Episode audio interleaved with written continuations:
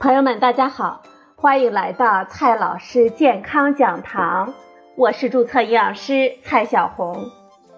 今天呢，蔡老师继续和朋友们讲营养聊健康。今天我们聊的话题是：这空腹不能吃什么？前两天呢，网上热议这空腹啊不能吃粽子。有些网友吐槽说：“干脆说空腹不能吃早饭就算了嘛。”其实呢，从本世纪初开始，这空腹不能吃这吃那，一直都是网上的高热度话题。确实有很多的在我们大众心目当中不能空腹吃或者是喝的食物，而且呢，很多食物已经成为我们的常识了。提名的香蕉、牛奶、柿子、酸奶不能空腹吃的是最多的，像荔枝、苹果、番茄、山楂、菠萝等多种水果也是被我们顾虑的类别。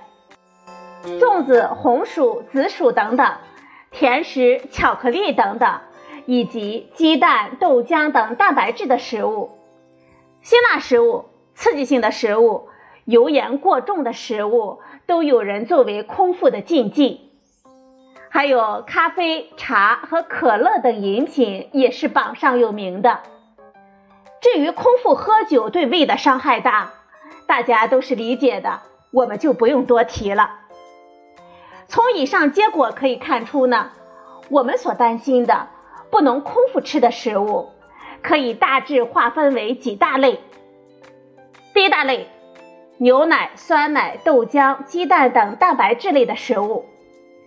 第二大类，各种水果，特别是酸味重、涩味重，对我们口舌有刺激感的水果。第三大类呢，是含有咖啡因的食物和饮品，像咖啡、浓茶等等。第四大类呢，是糖分很高的食物，如甜食、甜饮料、巧克力等等。第五大类呢，是有浓烈刺激味道的食物，像葱姜蒜、辣椒等等。第六大类，其他淀粉类的食物，像糯米食物、各种甘薯等等。其中呢，很多的朋友是从亲身的感受上来提名的，说吃了真的是不舒服啊。也有些人呢，是听父母、家人、老师们说的。还有书上说的、网上说的等等等等。那么这些食物到底能不能吃呢？空腹不能吃，是不是一个普遍的禁忌呢？今天呢，我们就聊这个话题。很多颇有科学思维逻辑的朋友呢，也发表了自己的疑问：到底这什么叫空腹呢？吃一口都不行吗？为什么有人吃了没事儿，有人会不舒服呢？空腹吃到底有多大的害处呢？这些问题呢都特别的好，离开这几个方面的准确的界定，就很难去讨论能不能空腹吃的问题了。首先呢，我们先来看一下怎么才叫空腹。从医学角度来说。空腹通常是指最后一餐进食第一口食物之后，在十个小时甚至是更长的时间之内没有再次进食。比如说，我们去体检的时候，医生要取空腹的血样，就是这个意思。头一天晚上十九点左右呢，我们开始吃晚餐，到第二天早上八点去抽血，就经过了十三个小时的空腹时间了。但是呢，在我们日常生活当中，空腹的意思往往是餐前，正餐食物在胃里的排空速度通常是四到六个小时。比如说，我早上七点吃早餐，到十二点呢，已经过了五个小时，有点饿感了，就被大众认为是空腹了。说空腹不能吃某种东西。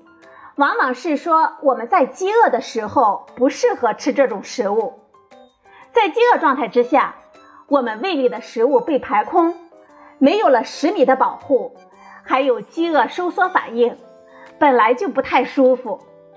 这个时候呢，我们进食一些刺激性的食物，酸度特别大的食物，或者呢难以消化的食物，就有可能带来更多的不适感了。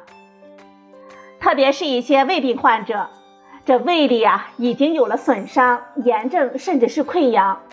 这个时候对食物带来的刺激可能会更加的敏感，浓甜食物、浓酸味的食物、糯米食物、含酒精的食物，还有含咖啡因的食物，都可能发生刺激我们胃酸的反应。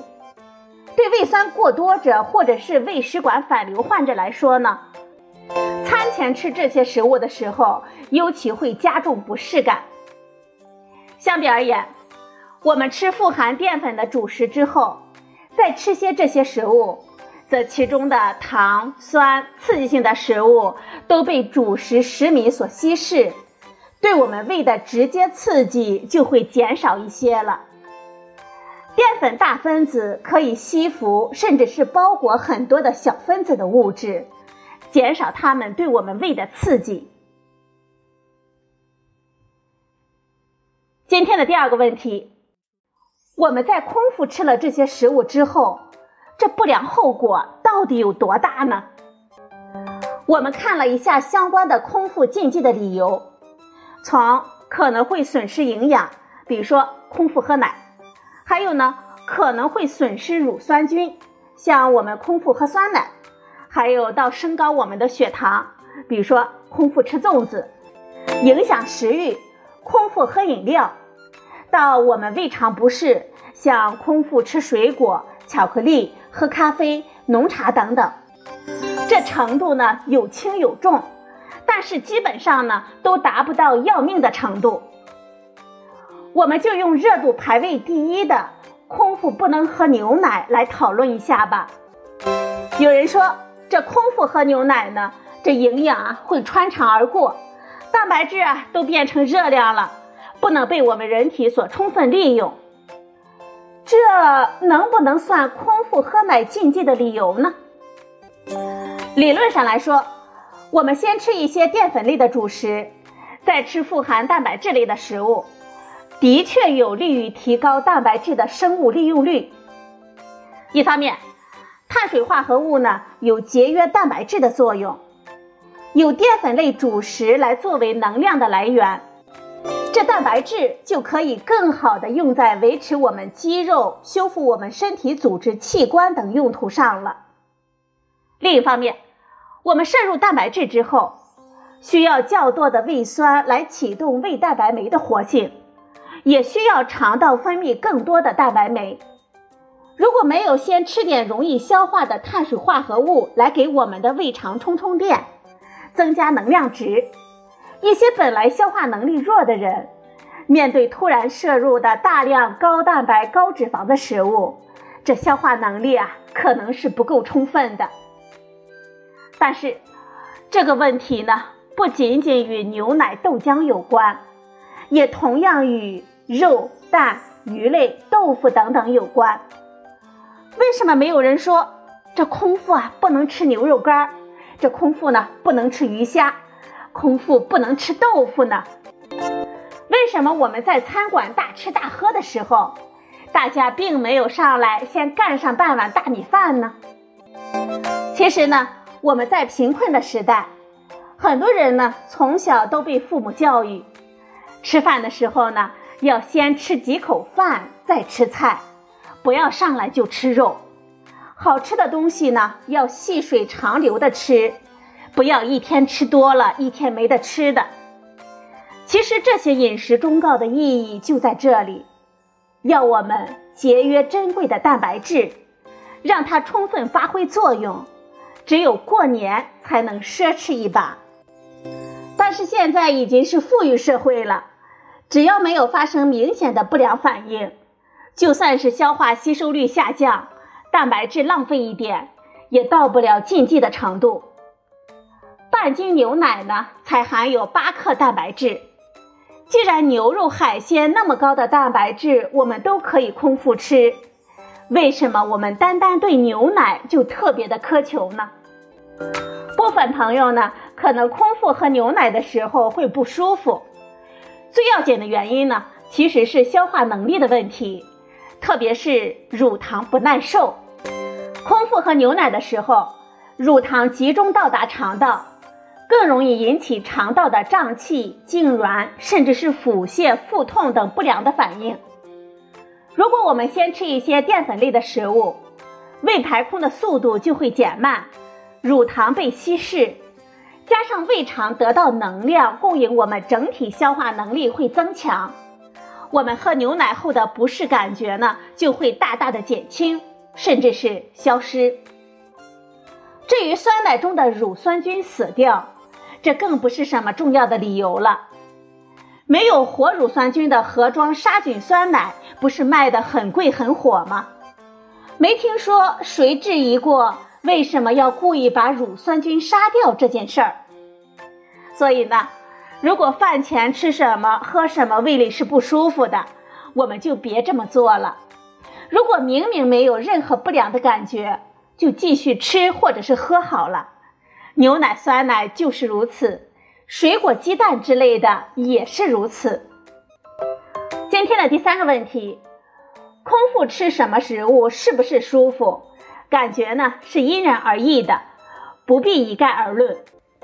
一般来说，体弱者、消化不良者、胃肠疾病患者、慢性疾病患者。需要对食物摄入的顺序特别的在意，这不是矫情，是他们的身体状况确实很敏感。比如说，对消化能力差、食量小的人来说，饭前空腹喝茶就容易饿，先吃点水果，胃就会不舒服，消化速度减慢，就更容易消化不良了。对于糖尿病患者来说呢？上来就吃一个大粽子，这血糖呢就会升得太快。饭前再喝点浓茶，又容易出现低血糖。对于容易腹泻的人来说，饭前喝些咖啡、喝牛奶、喝豆浆、吃火龙果、猕猴桃等水果，都会促进我们肠道的运动，容易拉肚子。对于他们来说呢？冷刺激也会造成胃肠道血流减少和胃肠道的过度运动，特别是在饭前，喝冰镇的饮料和冷冰的食物也不是他们很好的选择。对于容易胃痛的朋友来说呢，空腹吃柿子、吃菠萝等等都容易造成不适，既怕柿子等水果里的过多的单宁会损伤胃黏膜。也怕菠萝等水果里强悍的蛋白酶损伤他们的胃黏膜。对于有胃食管反流的朋友来说，这空腹喝咖啡、吃甜食容易胃酸，这吃粽子啊也有类似的问题。对于胃酸过多的朋友来说，饭前喝番茄汤、喝酸奶、吃酸味的水果可能会不舒服。理论上说。食物中的有机酸和胃酸相比的酸度呢还差得很远，但是它可能有刺激胃酸分泌的作用。其实我们吃完了之后到底有没有不舒服，我们的身体呢自然会告诉我们。如果的确有不适，就不要百无禁忌了，一定要听从我们身体的反馈，不能过度的任性。但是如果完全没有不舒服的感觉，也就不必刻意的禁忌了。比如说，如果你喝牛奶明明没有任何的不舒服，对乳糖和蛋白质的消化能力都很强，就不必恪守饭前不能喝奶、早上不能喝奶之类的禁忌了。第四个问题，这吃多少？怎么吃才会有不舒服的反应呢？所谓的剂量决定毒性，毕竟食物呢不是毒药，饭前吃大量的食物会引起不适，未必吃一口就会引起麻烦。比如说，餐前吃水果，我们吃两片苹果、三片香蕉的果盘，绝大多数朋友呢都可以接受。但是呢，如果我们饭前先吃一斤的水果，那就未必人人受得了了。同样，食物的吃法呢也非常的重要，生着吃还是熟着吃呢？这冷着吃还是热着吃呢？一口一口慢慢的吃还是很快的吃下去呢？有没有配合着其他的食物一起吃呢？这些呢都与我们吃进去之后的感觉密切的相关。比如说，如果我们喝冷牛奶会不舒服。我们可以喝点热牛奶试一试，如果还是不舒服的话，我们可以加一点肉桂粉、姜粉搅匀了再试试。这香辛料呢有促进我们消化的作用。还是不行的话，我们可以配合面包、馒头、浓粥、燕麦片等食物来试一试，没准儿呢，我们就能找到一种我们能够接受的吃法。第五个问题，吃和不吃，这风险和获益哪一个大呢？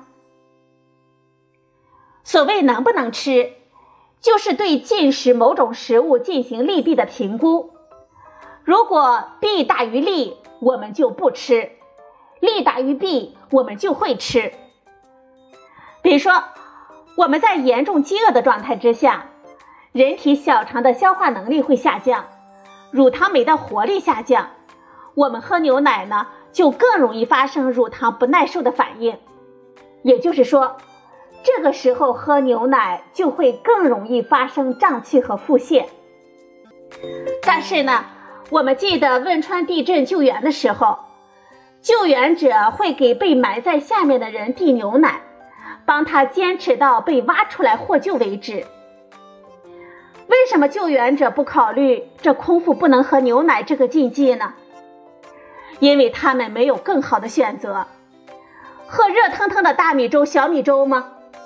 那种场景之下呢，不便供应和储存粥，也没有办法把粥递到废墟下面。相比而言，送一盒可以常温储存和运输的灭菌牛奶进去，就更加容易多了。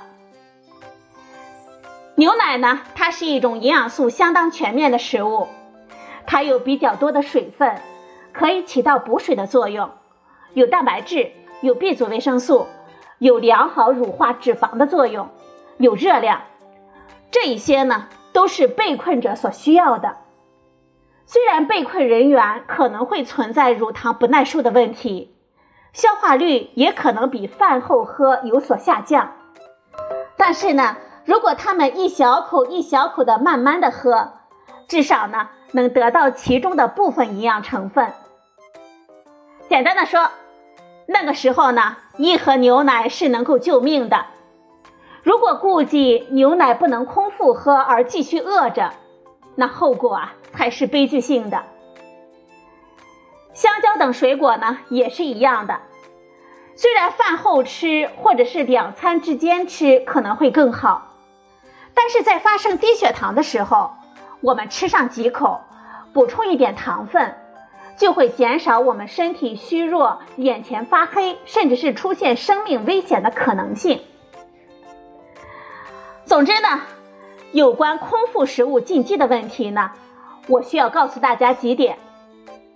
第一点，如果一种食物不能空腹吃的理由只是营养吸收率的下降。益生菌的死亡可能会影响我们的食欲等等，我们就不必太担心，不属于禁忌的范围。第二个问题，我们要多倾听一下我们身体的反应。每个人对食物的接纳能力差异甚大，每种食物是否能够空腹吃、饭前吃，以我们的身体感觉为准。第三点。身体健康、强壮、消化能力强的人，可以不必拘泥于他们的传说；而身体虚弱、消化系统有疾病、有各种慢性疾病的人，则要特别注意食物的进食顺序和搭配的方式。第四点，需要控制血糖的人，在吃饭的时候呢，可以先吃一点蔬菜、蛋白质类的食物，或者是其他慢消化的食物，最后呢。再开始吃粽子之类的糯米食物，和一上来就吃糯米粽子相比，更有利于我们血糖的平稳。第五点，胃肠功能比较弱或者是有胃肠疾病的人，可以先适当的吃一些谷类的主食，再吃红薯、紫薯以及各种水果，可以减少发生不适的风险。第六点，在有其他选择的情况之下，那些对我们消化道可能会有刺激、有损伤的食物，比如说过酸、过咸、过度油腻、过度刺激，含有高活力蛋白酶、含有大量的单宁及草酸的食物，我们可以先吃一点其他的食物，之后再吃它们，是我们明智的选择。第七点。大量吃不妥，不等于一口都不能吃。我们健康人呢，不必草木皆兵，更不必因为空腹吃了什么食物而惴惴不安。药物是否需要饭前吃？我们要遵循说明书上的服用方法，以及医生和药师的建议。很多药物呢，必须在饭前吃，或者是饭后吃，或者呢。在吃饭的时候定时服用，否则呢就可能会影响药效了，甚至带来不必要的我们身体的损害。这一点呢，我们要听从医生和营养师的建议。好了，朋友们，今天的节目呢就到这里，谢谢您的收听，我们明天再会。